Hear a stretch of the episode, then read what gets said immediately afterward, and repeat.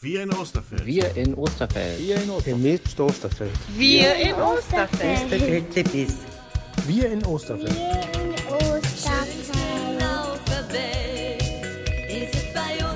In Osterfeld. Wir in Wir Osterfeld. in Osterfeld. Wir in Osterfeld. Hallo und herzlich willkommen bei unserem Podcast Wir in Osterfeld. Und ich bin heute zu Gast bei. Ulrich Samse, sogar promovierter systematischer Theologe, seit 1980 bis 19, äh, 2015 Herbst, also 36 Jahre hier in Osterfeld als Pfarrer. Und auch darüber hinaus im Kirchenkreis noch tätig. Ein absolut bekanntes Gesicht. Wir haben uns zum ersten Mal getroffen bei Otto im Laden, weil unsere gemeinsame Liebe zur Musik uns da auch hingeführt hat. Da habe ich dann dich gesehen, wie du ein Plakat aufgehängt hast für den Chor, den deine Frau erfolgreich leitet. Und prompt war ich dann auch da ein paar Tage später. Äh, war auch da begeistert und jetzt sitzen wir hier am Tisch und das finde ich schön. Ja, ich freue mich auch, dass wir Gelegenheit haben, über Gott und die Welt miteinander zu plaudern. Gott und die Welt und Osterfeld. Das Ja. ist sozusagen hier das, Genau. äh, das Motto. Wir lernen uns gerade on the fly kennen. Ich finde das total spannend. Und äh, wahrscheinlich hast du genug Stoff, um direkt mehrere Episoden im Lauf der nächsten Zeit, Jahre zu füllen. Aber wir haben ja Zeit. Ja. Und äh, wir gucken einfach mal an, wo uns das Gespräch heute, heute hinführt. Ähm, bis, wann, bis wann warst du hier tätig an der evangelischen Auferstehungsgemeinde? bis Herbst 2015. Und äh, dieser Abschied ist mir sehr schwer gefallen. Oh ja, kann ich mir vorstellen. Ich hatte bis zum Schluss mit Horden von Konfirmanden zu tun und mit ehrenamtlichen Jugendmitarbeitern, die ich E-Church genannt habe, die sich selbst dann auch E-Church doppeldeutig genannt haben.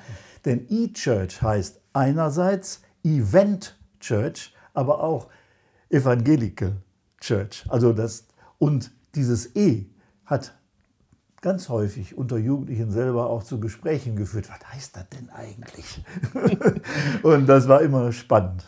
Ich stelle also fest, im Punkt Marketing muss man dir nichts erklären, du machst es intuitiv. Ja, intuitiv. ja, ja. Ich bin so, wie ich bin. Ja. Und das gefällt manchen, den meisten sogar und manchen nicht. Die können damit wenig anfangen. Ja, das ist das Problem, ähm, wenn man an Dingen rührt, äh, von denen die Mehrheit sagt, das war doch schon immer anders oder das war schon immer so und das darf so bleiben. Aber das können wir nicht akzeptieren. Äh, das, es war schon immer so, hat am Schluss nie, nie, nie was Gutes hervorgebracht, Ja, sondern richtig, äh, überall liegt Veränderung und liegt Wandel. Ja, aber das Problem ist, das geht nicht nur um Wandel, sondern es geht um runterfahren. Ich kann nur sagen, wenn ich hier durch Osterfeld, meinen Stadtteil, mit dem ich inzwischen wirklich herzlich verbunden bin, in vielfacher Weise, wenn ich da laufe und den Menschen begegne, dann kommt mir runde Sympathie entgegen, weil die mich kennen. Mich, mich kennen hier äh, äh, Generationen von Gemeindegliedern, und zwar gesamtgemeindlich, weil wir früher ein Team waren und äh, dann auch die Gesamtdraufsicht auf das System Gemeinde hatten. Und äh, die ehemaligen Konfirmanden, die jetzt zum Schluss die Eltern meiner dann gewesenen Konfirmanden sind, die hatten eine breite Zuneigung entwickelt, mir gegenüber, meiner Arbeit gegenüber. Die Elternabende waren brechend voll. Die Eltern sind also zum Teil im Doppelpack gekommen. Da haben manche Lehrer gesagt, boah, das hätten wir uns gewünscht, wenn das in der Schule so gewesen wäre. Also, und die haben das unterstützt. Die haben gesagt, Herr Samse, wie können Sie mit unseren sympathischen Chaoten überhaupt fertig werden? Da würde ich sagen, die Antwort liegt in der Frage. Erstens sympathisch und zweitens Chaoten. Naja, also das, das war dann meine, meine Deutung. Mann, die sind doch so chaotisch zu Hause. Ne? Und dann habe ich so gesagt, aber die sind auch sympathisch und ich kann mit diesen sympathischen Chaoten offenbar umgehen. Ne? Ja. So, also mit anderen Worten, äh, da ja die Gemeindegliederzahlen zurückgehen, zwangsläufig, das ist eine biologische Entwicklung, das hat auch mit schuldhaftem Verhalten einzelner Anträger gar nichts zu tun. Das ist ein natürlicher Prozess. Nur wenn ich das vergleiche mit meiner Anfangszeit, was wir jetzt hier haben, dann auch noch unter Pandemie-Gesichtspunkten, Mhm. da ist ja praktisch nichts mehr übrig geblieben.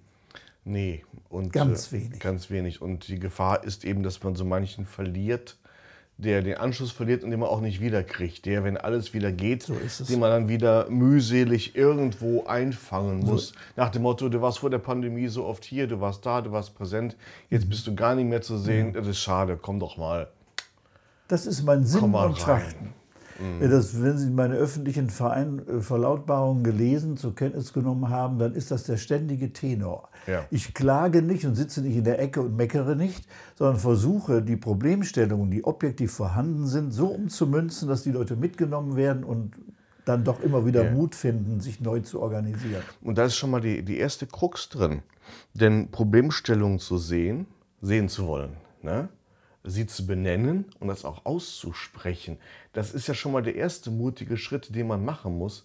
Denn viele ducken sich ja weg. Das damit meine ich nicht Osterfeld insgesamt, sondern insgesamt. Man duckt sich weg. Bloß nicht sagen, dass hier was schief läuft. Um Gottes Willen. Aber wenn man es nicht benennt, kriegt man es nicht gelöst. Und äh, das tue ich aller, allerdings. Und das wissen auch einige. Und ich nehme da kein Blatt vor den Mund. Weder meiner eigenen Institution gegenüber, der ich ja nur angehöre, auch in Sympathie, aber die ja nichts hören und sehen lässt. Auch zu kritischen sozialen Fragen und politischen Fragen. Ne? Und, und dann speziell das Thema Ökumene. Ich bin ja so ein Universalist, so ein Heilsuniversalist, ja, der auch üb- überökumenisch tätig werden will ähm, und versucht, ähm, die Vision oder vielleicht sogar die Utopie aufrechtzuerhalten, ähm, dass es doch einen Weg der Konvergenz geben kann und sollte. Und dass das auch hier im Stadtbereich, was früher der Fall war, dann auch wieder aufleben soll und aufrechterhalten werden soll. Beispiel Ökumenisches Kirchenzentrum, da bin ich ja ganz aktuell. Maßgeblich ungewollt dran beteiligt. ungewollt daran beteiligt. Die Formulierung schreit nach der Ja. Nachfrage meinerseits, wie kann man ungewollt in so ein Ja, Projekt ja, ja. Ich will es natürlich. Das ist meine Grundüberzeugung, die Ja, da okay. berührt wird. Und dementsprechend wirst du auch darauf angesprochen, wenn sowas kommt. Das, ist, das wissen die Natürlich. Leute, die kriegen das mit, dass ich eine treibende Kraft da bin. Und äh, dann kommt es aber zu dem eigenartigen äh, Ergebnis, dass die Offiziellen, die eigentlich auch ein Interesse daran haben müssten, dass dieses äh, Leuchtturmprojekt, das so war es ja, ja, das ist ja von dem rheinischen Präses und dem Bischof noch vor drei, vier Jahren hoch gelobt worden, ähm, äh, dass die wiederum wenig Engagement faktisch zeigen, das Ding wieder aufleben zu lassen. Und bis jetzt gibt es noch kein Zeichen dafür, äh, dass tatsächlich das auch gelingt. Ich weiß aber, dass einige Menschen, mit denen ich sehr vertraut bin, schon seit vielen Jahren und Jahrzehnten, beispielsweise aus der sogenannten ACK, der Arbeitsgemeinschaft christlicher Kirchen, der ich über 30 Jahre angehört habe, wo Peter Alferding, auch die Stadtdechanten und auch der Superintendent, der ehemalige Hoffmann, nicht der gegenwärtige, eine Rolle spielen, dass die immer darauf geachtet haben, dass das wieder nach vorne gebracht wird. Dass wir als ACK, als Arbeitsgemeinschaft christlicher Kirchen etwas tun, unter christlichen Gesichtspunkten, für das Wohl der Menschen in Oberhausen, ohne Ansehen der Person. Und was mich betrifft, da bin ich wahrscheinlich aber ein Unikat. Ich bin ja durch die religionsgeschichtliche Schule gegangen und bin also kein Amtsreformierter. Ähm, wenn man das jetzt mal theologiegeschichtlich betrachtet, ist es ja so, dass ähm, aus der reformierten Tradition äh, Calvin, Genfer Gottesstaat, vielleicht schon mal gehört, äh, sehr theokratisch äh, gehand, gehandelt wurde. Und Luther, und ich bin Lutheraner, der hat eigentlich die Vorstellung gehabt von einem selbstmächtigen Menschen, der verantwortlich handelt, der, der weiß, was er tut, nach innen und nach außen. Und ähm, ich erlebe, dass viele meiner Amtskolleginnen und Kollegen sich irgendwo hinter dem Amt verstecken. Und du hast das Wort eben benutzt, wegducken und eigentlich die geistlichen Qualitäten, die wir eigentlich vor uns hertragen, kaum sichtbar umsetzen. Das ist meine Krux. Das ist eine Krux. Ich greife mal kurz, schiebe das Ding ein bisschen näher rüber, damit es etwas weniger unter Spannung ist. So. Ja, ja, ja. Gut. Ja. Aber das ist jetzt keine Polemik, sondern ich versuche einfach insgesamt immer wieder äh, eine treibende Kraft zu sein für das Gesamtgeschehen.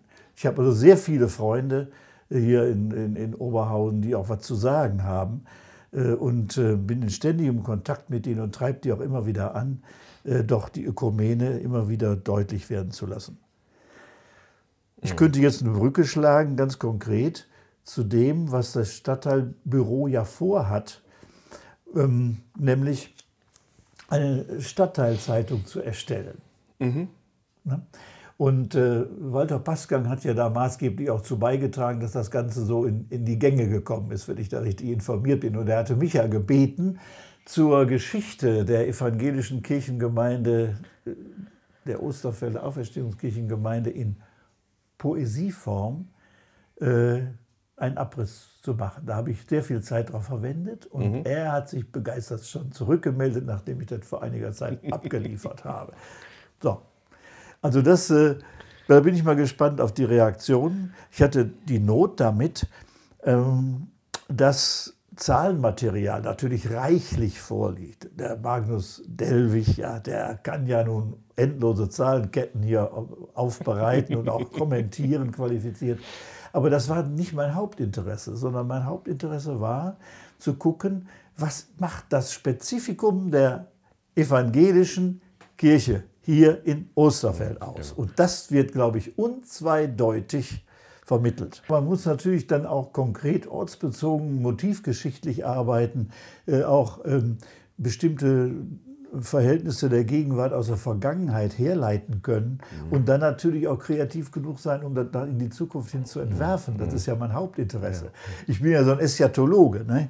Ich habe ja über Paul Tillich promoviert, äh, über Eschatologie und Ethik. Das heißt also, äh, Lebensbewegung Jesu Christi heißt nicht Stationen und Status äh, festzulegen oder eine Wertediskussion zu führen, auch schwierig das, der Begriff, sondern äh, unterwegs zu sein, aufzubrechen, Neues zu entdecken, immer wieder sich äh, auf eine Zukunft, die uns ange, äh, verheißen ist, angedeutet ist und auf die wir uns zubewegen, ist rein theologisch gesprochen, mhm, mhm, ähm, unterwegs zu sein und Mut zu haben, auch neue Wege zu gehen. Das ist mein Credo seit jeher gewesen. Ja, es ist, ist, auch enorm wichtig. Ja, natürlich. Denn, äh, das, denn die, den, den Leuten, den Kirchen laufen die Mitglieder weg. Bei der katholischen Kirche äh, ja noch schlimmer, wobei das bestimmte Gründe hat, über die wir jetzt nicht. Äh, Nö, nee, nicht. ist jetzt gerade mal kein Thema. Ähm, was mich im Punkt der Ökumene ja. noch weiter treibt, ist natürlich, dass wir noch ein viel größeres Problem haben, gerade auch in Osterfeld. Wir haben das, das nämlich, dass auch nicht nur die katholische und die evangelische Kirche sich ein bisschen annähern müssen, sondern gesamt die monotheistischen Religionen ja, äh, biblischen Ursprungs. Ja. Da reden wir also ja. von den Muslimen. Griechisch und Türkisch, was mhm. schon das erste große Problem ist. Weil da auch ein geschichtliches Desaster hinterhängt und dann natürlich das Judentum. Auch da muss man sich zusammentun. Ja, klar. Ich äh, gehe ja von der allgemeinen äh, Religiosität des Menschen aus, ganz grundsätzlich. Mhm. Äh, ich begegne jedem anderen Menschen erstmal vorurteilsfrei und versuche mich dafür zu interessieren. Wer bist du? Wo kommst du her? Was machst du? Um dann sozusagen auf der Ebene der Begegnung, echter Begegnung, auf Augenhöhe, dann abzuchecken, ne, wie denkt der, wie tickt der mhm. und sind wir eines Geistes, vielleicht auch nicht. Und in vielen Fällen ist es ja dann so, dass sich leider sehr schnell herausstellt, dass ja gerade äh, die Muslime, so wie sie nun geprägt sind, zum größeren Teil jedenfalls sehr gesetzlich geprägt sind. Ne? Das heißt also, der Koran ist maßgeblich, äh, Yahweh im Judentum ist eine andere Sache, aber im Grunde ähnlich. Ähm, und Allah ist der, die oberste Autorität, die dafür zu, sorgt, dass die Menschen die Suren des Korans umsetzen, eins zu eins in die Gegenwart. Und dadurch kommt es natürlich ganz schnell dazu, dass das Gewicht äh, Allahs äh, für höher eingeschätzt wird als beispielsweise unser Grundgesetz. Ja? Ja. Und da haben wir schon die nächste, die nächste Konfliktlinie. Genau, und der, und der Konfliktlinie innerhalb des Islam ist ja auch da. Richtig? Denn ich habe mich tatsächlich mit dem Koran mal beschäftigt. Ja. Der Koran ist sortiert. Größte Sure vorne, kürzeste Sure hinten. Äh, Wenn man ihn geschichtlich sortiert, also die ältesten Suren vorne Ja. und die neuesten Suren hinten, Ja. stellen wir fest, dass Mohammed auf seinem Weg, der war ja, hatte 30, 40 Jahre gewirkt und nicht nur ein paar Wochen, Ja, ja. wie Jesus Christus, in diesen Jahr, Jahrzehnten sich vom äh, kleinen, auf, auf Almosen und Hilfsbereitschaft angewiesenen kleinen Prediger sich bis zum Schluss, bis zum Heerführer entwickelt hat. Natürlich, der, der hinten ganz andere Ansprüche stellt. Am Anfang heißt es noch, wir sind alle lieb zueinander. Jetzt blöd formuliert oder Ich auf, auf äh, Sendung mit der Maus formuliert.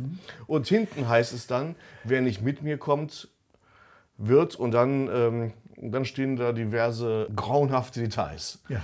Und je nachdem, wie man den Koran liest und sagt, das letzte Wort gilt, dann kommst du, liest du die letzte Sure, ich habe die gelesen und gedacht, um Himmels Willen, wenn diese Sure diejenige ist, auf die sich die Muslime berufen, gute Nacht. Die Zukunft, genau. Gute Nacht für die Zukunft. Das ist auch ein spannender Konflikt, der gelöst werden soll. Und ich hoffe, ich hoffe inständig, ich kriege innerhalb der nächsten Monate auch einen Gesprächspartner aus dem Bereich, um genau über das zu sprechen. Ja. Einen, einen ähm, jetzt fehlt mir das, äh, das, das, das Wort. Ein Hodja?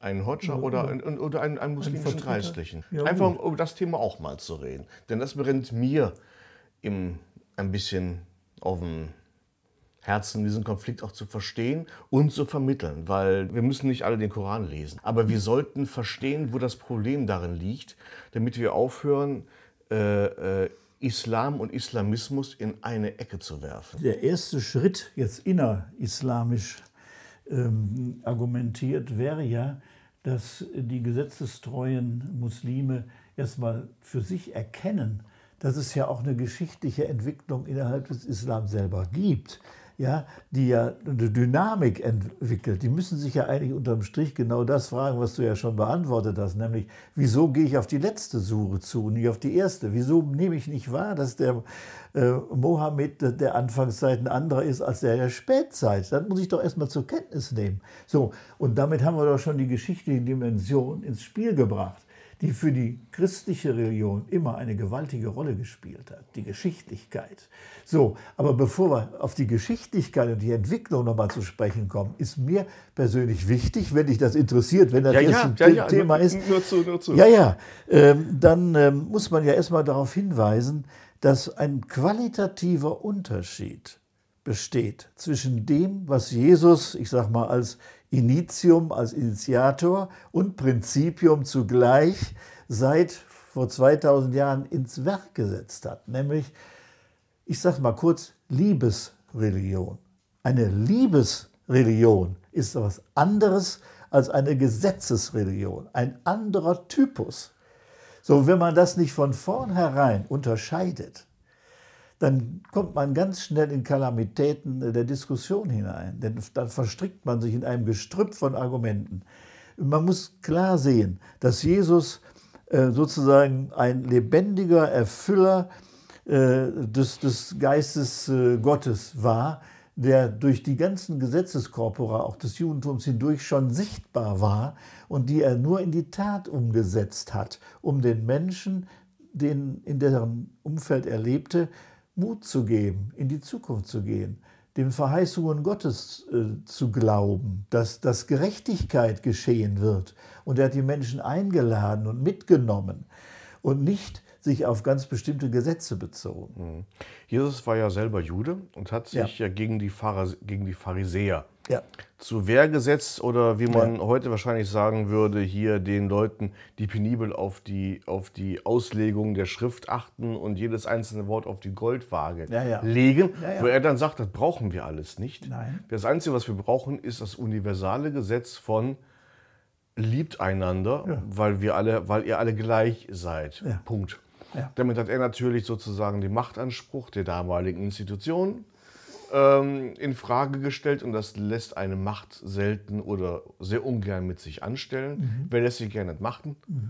Und das hat ihr den Kopf gekostet. Ja. Ne? Und zwar nicht, nicht nur auf Betreiben der Römer. Ja, ja. ja, ja. Man muss einfach zur Kenntnis nehmen, dass mit Jesus eine Zeit begonnen hat, die wirklich bedeutet, wir nehmen einander ernst, über alle Grenzen hinweg. Das ist ja auch noch so ein Punkt. Jesus war ja nicht alleine in Palästina wirksam, sondern er hat ja eine Botschaft gehabt, die universal war. Und deswegen kann man ihn auch als Grenzgänger und Grenzüberschreiter bezeichnen. In jeder Hinsicht. Äh, Grenzüberschreitung im Sinne von Liebesgebot. Ne? Also du bist genauso wichtig wie ich äh, und ich vermittle dir die Botschaft, dass Gott es gut mit dir meint, dass er eine gute Zukunft für dich bereithält und zwar für alle, für alle Menschen.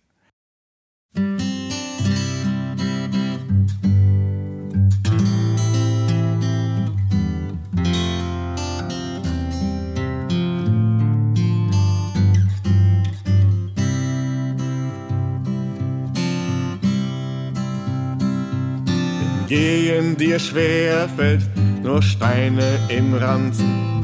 Wenn Gehen dir schwer fällt, versuch es mit Tanzen.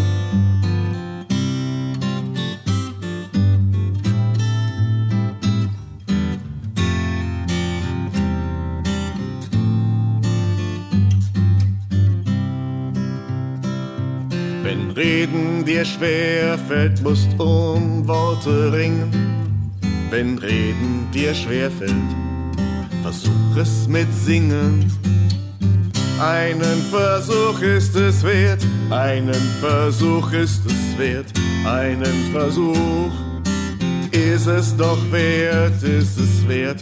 Einen Versuch ist es wert, einen Versuch ist es wert, einen Versuch ist es doch immer noch wert.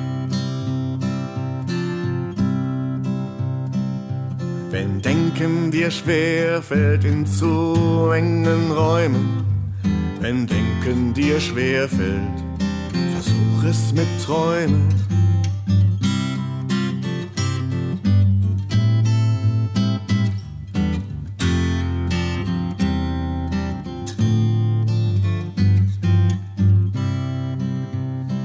Wenn Verstehen dir schwer fällt, ihr seid zu verschieden.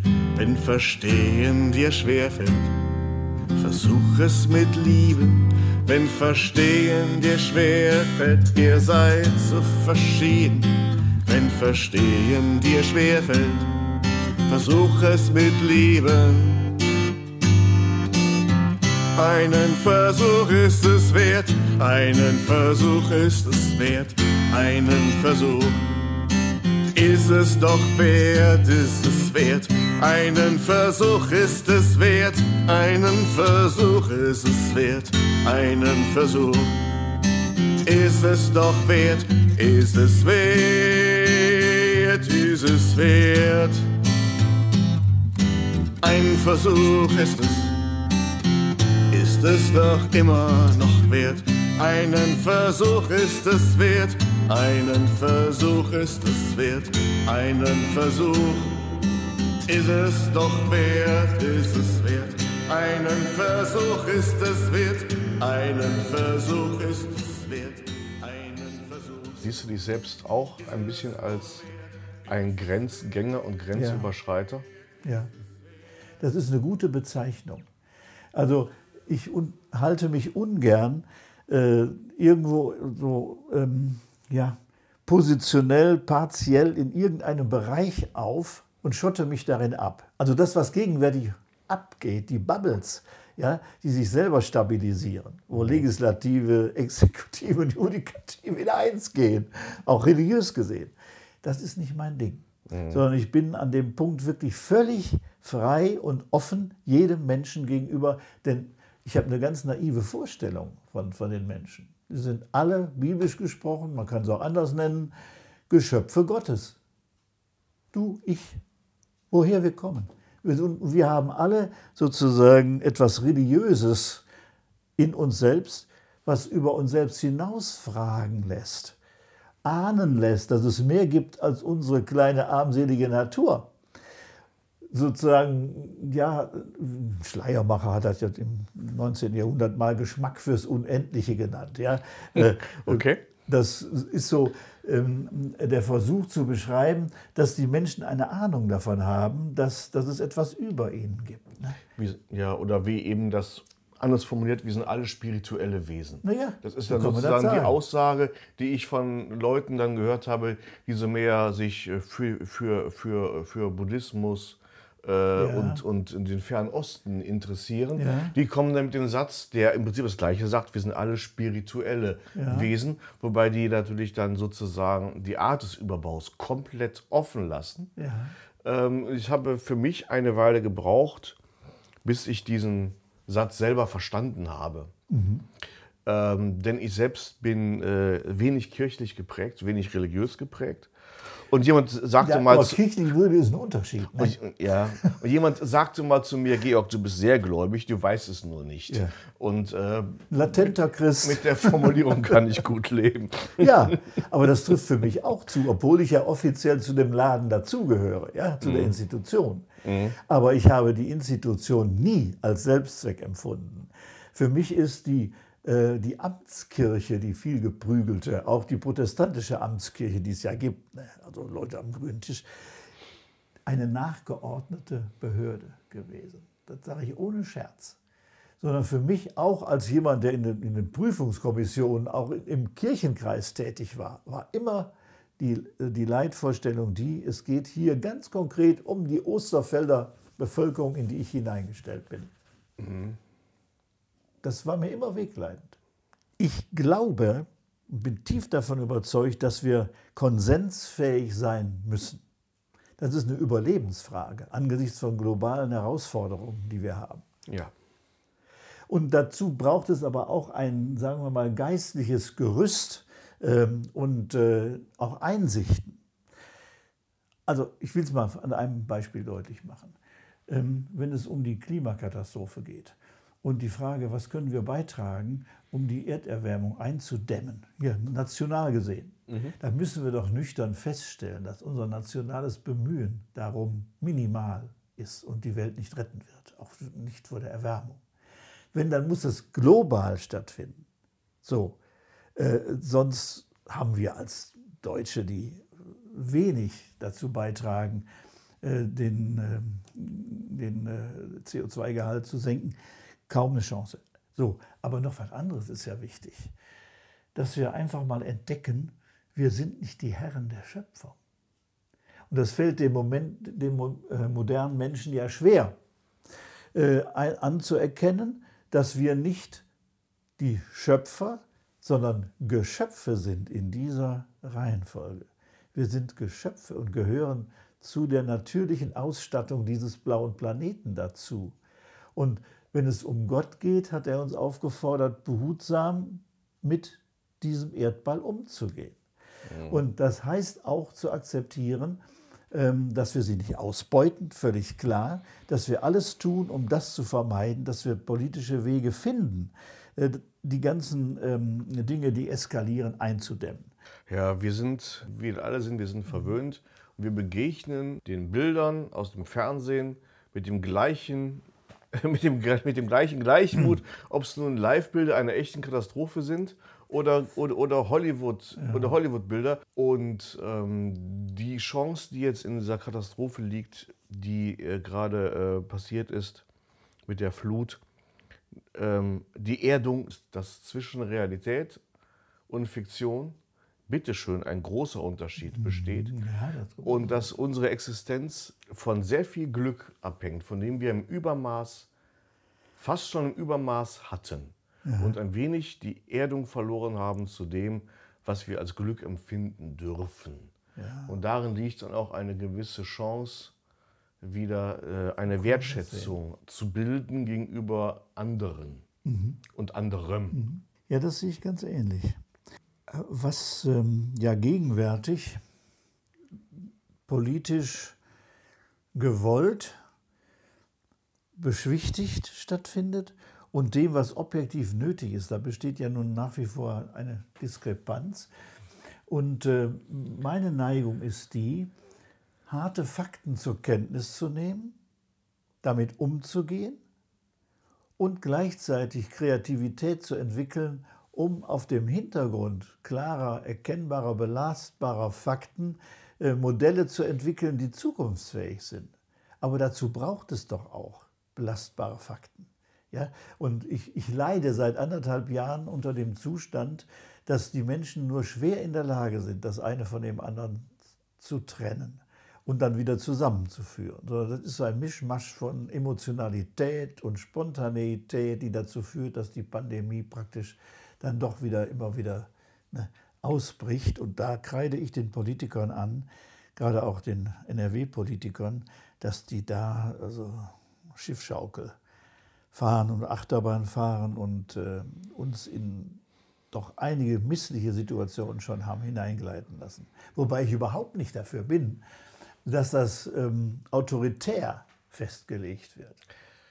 Aber klare Regularien, die nachvollziehbar sind, die auf belastbaren Fakten berufen, müssten doch auch vernünftige Menschen nachvollziehen können. Ja, ich äh, habe immer so das Bild vom Notfallsanitäter vor Augen. Ja. Ein Notfallsanitäter, der manchmal auch das Nein, boah, ich will das gerade nicht, eines Verunfallten übergehen muss, mhm. weil er weiß, wenn er das nicht tut, wird der Verunfallte sterben. Mhm. Und dann muss ein Notfallsanitäter auch schon mal eine Grenze überschreiten und sagen, ich bestimme das jetzt für dich, weil ansonsten wirst du das hier nicht überleben. Punkt. Und ja. hinterher fragt keiner, ob das jetzt richtig oder falsch war, sondern sagt, da hast du durchgegriffen. Das war gut. Mhm. Danke. Ja. Und die Politik sehe ich manchmal vor einer ähnlichen Aufgabe stehen. Nur es äh, führt A dazu, dass man mächtig unpopulär wird. Und wir haben eine Bundestagswahl vor uns. Naja, und das macht die Sache schwierig. Natürlich. Wenn wir, keine, wenn wir nicht gerade in einer Wahlperiode wären, ja. würde man wahrscheinlich härter, härter Maßnahmen ergreifen. Aber so will sich keiner unbeliebt machen. Mhm. Macht sich natürlich trotzdem unbeliebt, nämlich zum Beispiel bei mir. Mir. Der ich mir wünschte, liebe Leute, ihr müsst durchgreifen, tut ja. mir leid. Ja. Wie, der, wie der Notarzt, der auch ich mal durchgreifen muss. Und genau angesichts dessen, aber das ist ja jetzt schon, schon wieder filigrane Nachzeichnung von irgendwelchen Stimmungslagen und so was. Das will ich eigentlich gar nicht. Das ist mir auch zu banal. Ähm, aber entscheidend ist doch, dass durchsichtigerweise, wahltaktisch gesehen, die Menschen nicht wirklich aufgeklärt werden. Dass kein Interesse daran besteht, die Wahrheit zu sagen. Und und belastbare Fakten auf den Tisch zu legen und damit die Menschen zu konfrontieren. Nehmt das bitte zur Kenntnis. Ja, also ich empfinde das als Umhergeeiere, was derzeit passiert. Ja, also die Medien, die in, die in großer Zahl konsumiert werden, sind leider nicht diejenigen, auf denen diese Fakten verbreitet werden. Aber dafür kann man nichts. Also äh, keine, ich, ich bin Radiohörer. Mhm. Jede Radiosendung, jede Nachrichtenlage beginnt mit Neues zu Corona. Mhm. Also ich weiß immer Bescheid, warum, weil ich Radio höre. Mhm. Netflix bringt das nicht. Mhm. Mhm. Äh, Disney Video auch nicht. Mhm. Amazon auch nicht. Also es hängt, also wenn man als Medienkonsument sich nur an die Medien wendet, die das ausklammern, das Thema, mhm. oder die mit Nachrichten und Fakten nichts zu tun haben, ja. sondern sich rein auf fiktionale Programme beschränken, dann erreicht man es nicht. Man kann auch keinen Lautsprecher durch die Wagen durch die Gegend fahren lassen, ja, den Leuten, auch wenn sie es nicht hören wollen, diese Fakten um die Ohren haut. Ja, das funktioniert nicht. Die Leute wollen diese Fakten nicht hören. Mhm. Stattdessen hören sie auf das, was neben einem Nachbar sagt oder was irgendwo auf Facebook irgendwer irgendwie mit einem Meme, also mit einem Bildchen mit Text verbreitet hat. Und ob das nun den Fakten entspricht. Mhm. Da kommt leider dann nur das Schulterzucken, so what. Die Leute, und da gehöre ich wahrscheinlich in das Fall auch dazu, suchen sich die Fakten, die einem in den Kram passen. Es wird schon irgendwo einen Gelehrten geben, der die Meinung vertritt, die mir gefällt. So wie das der Trump auch Jahr, vier Jahre lang erfolgreich gemacht hat. Es gibt einen Fachmann, der seine Meinung ist. Und er, man erklärt alle anderen für Idioten und schon ist das Thema gelöst. Ähm, wir haben, unser Umgang mit Fakten lässt zu wünschen übrig. Schließe ich mich dir vollumfänglich an. Ja, so ist das. Äh, Und ich täglich führe ich auch bei Otto mit den Leuten. Ich habe ja da mit allen möglichen Leuten zu tun. äh, äh, die, diese Fights, ne? Und werbe freundlich, aber bestimmt darum, doch einfach mal Fakten zur Kenntnis zu nehmen. Und nicht plötzlich die Merkel im Nachhinein als völlig unfähig darzustellen, obwohl die die einzige war vor anderthalb Jahren, die den roten Faden durchgezogen hat, wenn auch sehr verhalten und auch mit Kompromissen. Aber die ist doch bis heute eigentlich diejenige, die, äh, die versucht, sich, sich naturwissenschaftlich abzusichern und daraufhin die Entscheidungen zu fällen. So, Äh, das ist jetzt Merkel, das ist CDU, das ist äh, Pandemie. Aber Danke. Cut. äh, ja, da könnten wir noch lange drüber streiten. Das müssen wir auch noch mal irgendwie noch mal Müssen wir auch. Wie du gerade gesagt hast, äh, wir haben uns gerade kennengelernt Ja. und festgestellt, äh, das ist sau interessant. Und wir werden uns noch mal treffen und vielleicht auch den, den Eine Weltladen, Ja. dein ehrenamtliches Engagement hier und dort. Das ist das eine. Aber mein, meine Origins sind ja zum Beispiel auch bei den Johannitern. Ich bin ja Johanniter-Ritter, Ordensmann. Ich weiß nicht, ob du das weißt. So, und da bin ich sogar von meinem Orden mit einem besonderen Amt äh, bekleidet worden, nämlich dem Johanniter Hilfsgemeinschaftsvorsitzenden. Und die sind, sind gerade dabei gewesen. Ich bin seit zwei Jahren im Amt und habe die Einübungsphase gerade hinter mich gebracht. Und da sind wir platt gemacht worden mit unseren sozialen Aktivitäten bei der Brennpunktschule in Duisburg zum Beispiel. So, ganz schlimm. Äh, Und jetzt läuft das langsam wieder an, aber auch nur unter Vorbehalt. Ich habe Kontakt über, zu der Regenbogenschule. Die wissen gar nicht, ob sie tatsächlich jetzt nach den großen Ferien überhaupt wieder anfangen können in der gehabten Weise. Das ist jetzt immer noch nicht klar. Ja. Also das, das bremst uns aus. Und dann kommt noch hinzu, ganz akut, ähm, die Mitglieder meiner Johanniter Hilfsgemeinschaft. Das sind ganz normale Menschen. Das könntest du auch werden. Kann ich direkt anwerben.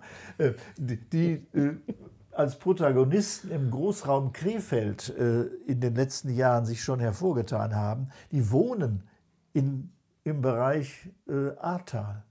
Zwei von denen sind die Häuser weggerissen worden, von den Mitgliedern unserer Hilfsgemeinschaft. Einer ohne Ele Ele- Elementarversicherung und der andere, naja, der ist mit blauem Auge davongekommen. Ja, ich sage nochmal, damit habe ich auch zu tun. Damit habe ich gestern den ganzen Morgen verbracht, äh, Krisenmanagement zu betreiben, Verabredungen zu treffen und sowas. Das ist ein ganz interessanter Punkt.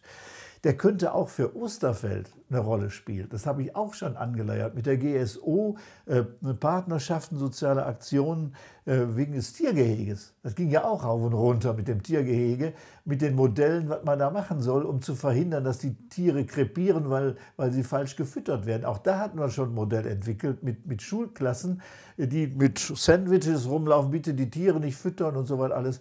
Schon angedacht, sogar mit dem Leiter der GSO, der sagte, wir können das im Moment noch nicht umsetzen und dann kam ja noch alles andere dazwischen und so. Das ist dann erstmal auf Eis gelegt worden. Das ist das als Johanniter. Dann habe ich natürlich auch noch ähm, durch langjährige Kontakte mit der WAZ-Redaktion inzwischen einen Modus gefunden, äh, wo wir beide mit leben können. Herr Schimaniak äh, schätzt mich offensichtlich, sonst würde er mich nicht dauernd auffordern, was zu schreiben, was er dann zum Teil auch an die anderen Redaktionen weiterleitet. Ähm, wo ich dann bei Herrn Thürock meine Zitate gefunden habe. so, also das wollte ich, ich, ich lese, ich schätze den Thürock. So, äh, und lese den. Moment mal, was schreibt denn der da? Das? Ja, hat der Schimaniak weitergeschrieben, weil das von übergeordneter Bedeutung sei. Aber ich bin ja bescheiden, ganz bewusst. Ich will ja nur was für Oberhausen. So, und da kann es natürlich auch ganz schnell passieren, dass ich mit meinen vorlaufenden und nachklappenden Erkenntnissen die Leute überfordere. Die vergessen ja schon nach drei Tagen, was sie vorgestern gehört haben. Genau. Und deswegen gibt es so einen Podcast. Wenn man den vergessen hat, kann man den nochmal hören. so, liebe Hörer, das war jetzt sehr viel Input, aber auch sehr schöner Input. Und ich freue mich jetzt schon mal auf die Fortsetzung. Ich freue mich, dass ich hier sein durfte. Und ich bedanke mich bei Dr. Ulrich Samse, ehemaliger Pfarrer dieser Kirchengemeinde. und, Ja. und ein herzlicher Mensch. Finde ich toll. Vielen Dank und äh, bis zum nächsten Mal. Lieber Georg, ich habe zu danken. Ich habe selten einen so anregenden und auch offenen Gesprächspartner erlebt, mit dem ich diese ganzen äh, Paletten von Themen hier schon mal anreißen konnte. Auch die, die wir rausgeschnitten haben, liebe Hörer. Ja. Ja, ja. Wenn ich eine Message habe, dann einfach nur die. Als Ulrich Samse, als Oberhausener, bin ich einfach nur angetreten und trete weiterhin an bis zu meinem letzten Atemzug, um etwas Gutes, Religiöses bis Christliches für die Menschen in Oberhausen zu erreichen. Fertig. Prima. Dann ist das jetzt hier unser Schlusswort und ich sage Tschüss Osterfeld. Ja, tschüss Georg. Wir sind beide Osterfelder. Wir sind beide Osterfeld.